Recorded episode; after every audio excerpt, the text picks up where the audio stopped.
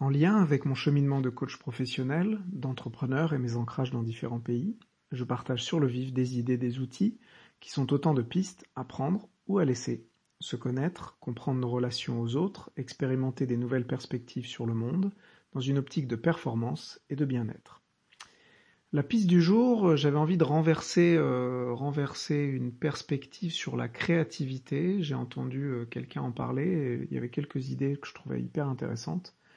Alors un, euh, parce que donc c'est cette question de plutôt dans voilà plutôt dans l'optique je ne suis pas créatif, j'y arrive pas, comment je fais et, donc pour partir de la base, être créatif, c'est pas forcément quelque chose qu'on doit stimuler et développer, euh, mais on peut, c'est surtout quelque chose à ne pas perdre, parce qu'on sait, il y a qu'à passer un peu de temps avec des enfants, euh, et on voit que la créativité est souvent assez présente, enfin est très présente, et c'est un peu comme les comme les neurones qui, qui ont tendance à, enfin qui n'ont pas tendance, mais qui qui augmentent, je crois, jusqu'à l'âge de 25, 25 ans, et à partir de 25 ans, on commence à perdre perdre des neurones.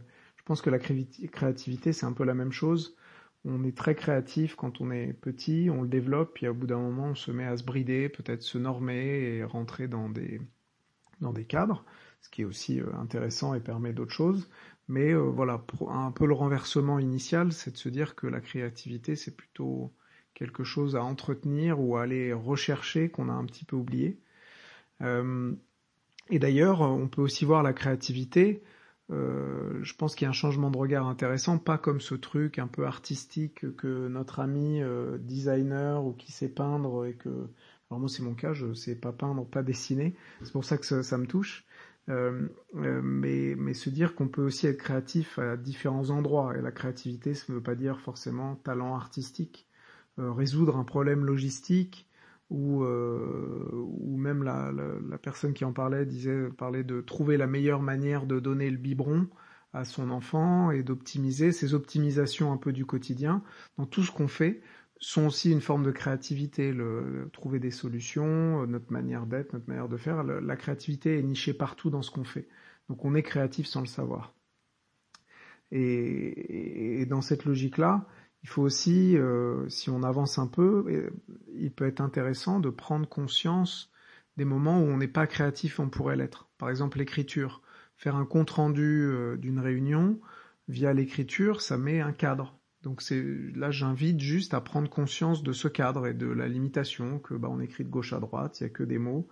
Ça limite forcément. Il y aurait peut-être d'autres manières de faire le compte rendu de la réunion ou de l'échange qu'on a eu.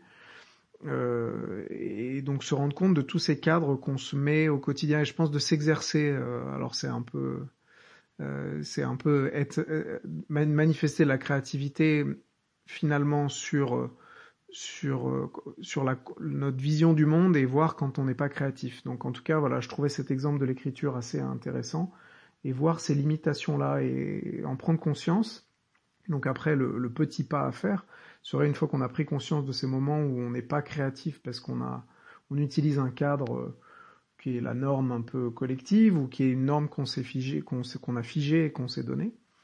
L'idée peut être de, d'essayer des choses, d'essayer. Donc, par exemple, je reprends l'exemple du, compte rendu. Euh, moi, c'est quelque chose que j'essaie de faire. Je vois des gens qui font des comptes rendus sous forme de dessins, de bulles, en reliant les idées avec des, avec des, des flèches ce qui est une manière euh, plus efficace, plus pertinente et souvent plus lisible après de rebalayer ses notes. En tout cas, quand les autres le font, et je m'étais mis cette barrière-là et je m'aperçois que voilà, j'essaye quand sur des réunions il y a moins d'enjeux pour moi, euh, je suis sûr de ne pas perdre des idées, enfin en tout cas c'est moins, grave, et de faire ça et en tout cas se dire tiens, et si je le faisais à ma manière, pas forcément euh, tout de suite le, le grand acte créatif, mais un petit pas dans ce sens-là et éviter de le sous-traiter au copain ou à la copine créative qui est toujours prêt ou prête à nous aider sur ces sujets-là.